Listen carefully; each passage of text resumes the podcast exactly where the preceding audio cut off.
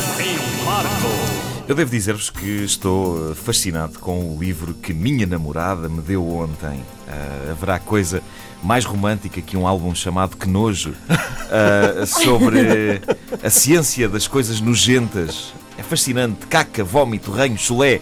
Uh, tudo é abordado neste livro uh, que foi editado a propósito daquela exposição que tem o mesmo nome, Que Nojo, e que está no Pavilhão do Bem Conhecimento, gira, em gira. Lisboa. Boa gira, sem dúvida. Eu acho que isto é uma iniciativa bem nobre, de facto, esta, esta exposição. Eu acho que não devemos ter medo das porcarias do nosso corpo. Os nossos mucos. Eh, E já se impunha que houvesse no mercado um livro eh, divertido que explicasse de forma consistente e informativa porque é que soltamos traques e bufas. Eh, adoro o livro.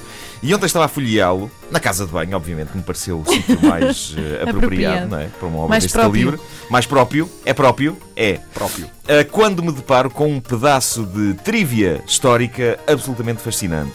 O livro conta que, em França, durante a segunda metade do século XVII, era considerado uma grande honra falar com o rei Luís XIV enquanto ele se aliviava na sanita.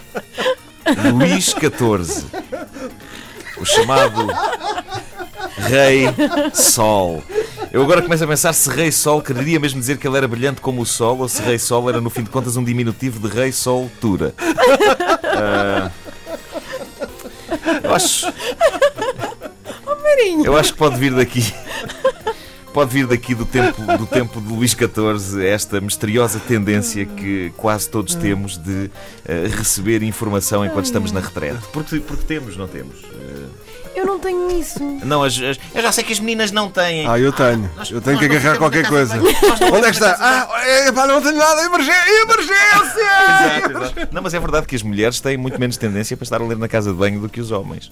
Nada. pelo menos elas dizem isto, mas também tá, ficam ruidinhas, tipo, ai, quem me dera estar a ler qualquer coisa, mas não posso porque sou uma senhora. Não, é porque é tão rápida a passagem pela casa de banho. é, Vocês é não que é. demoram imenso tempo. A casa de banho é para refletir. Um momento. É um momento de meditação também. É, sem dúvida, sem dúvida. Ah, eu, eu gosto de gosto de imaginar como é que tudo isto se processaria no tempo de Luís XIV. Eu hoje em dia, antes de ir à casa de banho, vivo momentos eh, que eu consideraria por vezes angustiantes em busca da coisa certa para ler lá dentro. Eh, a sério, nem, nem que esteja no auge da aflição, eu não entro no WC enquanto não encontrar uma revista minimamente decente para me acompanhar naquele momento íntimo. Pergunto-me então como faria Luís XIV neste tempo antes das revistas e dos jornais e com eh, esta coisa de não levar literatura, mas pessoas para a casa de banho. Eu imagino-me a andar pela corte com uma das mãos na barriga, à rasca, perguntando um a um ao seu staff "Então, o que, é, o, que é que, o que é que tens para me contar? O que é que tens? Isto é- então- não, isto não me interessa. Tu, tu aí, o que é que tens para me contar? O que é que tens para me contar enquanto eu faço cocó? Não, não, não, não tenho que saber disso. Já ouvi, já ouvi isso, já vi.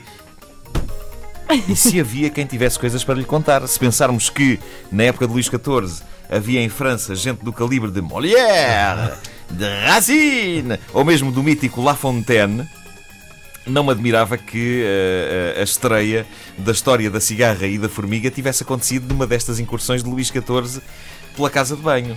Estou a imaginar o rei. Oh, olá Fontaine! Sente-se lá aqui no banquinho à minha frente enquanto eu faço isto e conte-me lá uma das suas historietas de bicharada. Vamos lá embora. Lá lá, conte lá. Então a cigarra o quê? De facto, a imprensa foi uma grande invenção. E seria só por isto. É graças a ela que temos novas gentes e TV mais para ler na casa de banho.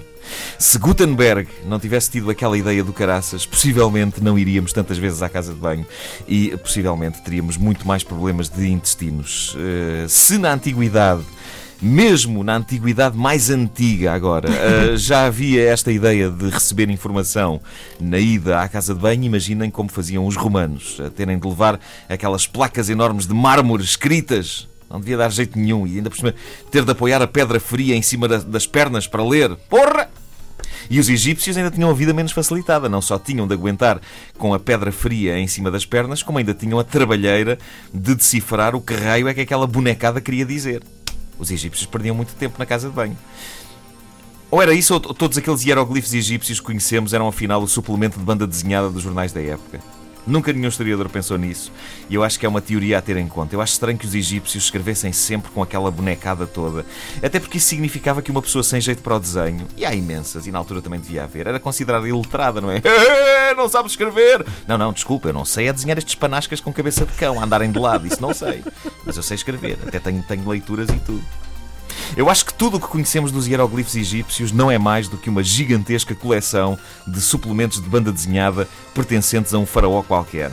Se eles procurarem melhor, encontram coisas escritas com letras, mesmo. Quem é que eles querem enganar? Cavem, senhores. Cavem lá, cavem. Não ouviram desde o início? Querem ouvir outra vez? Ouçam esta rubrica em podcast antena3.rtp.pt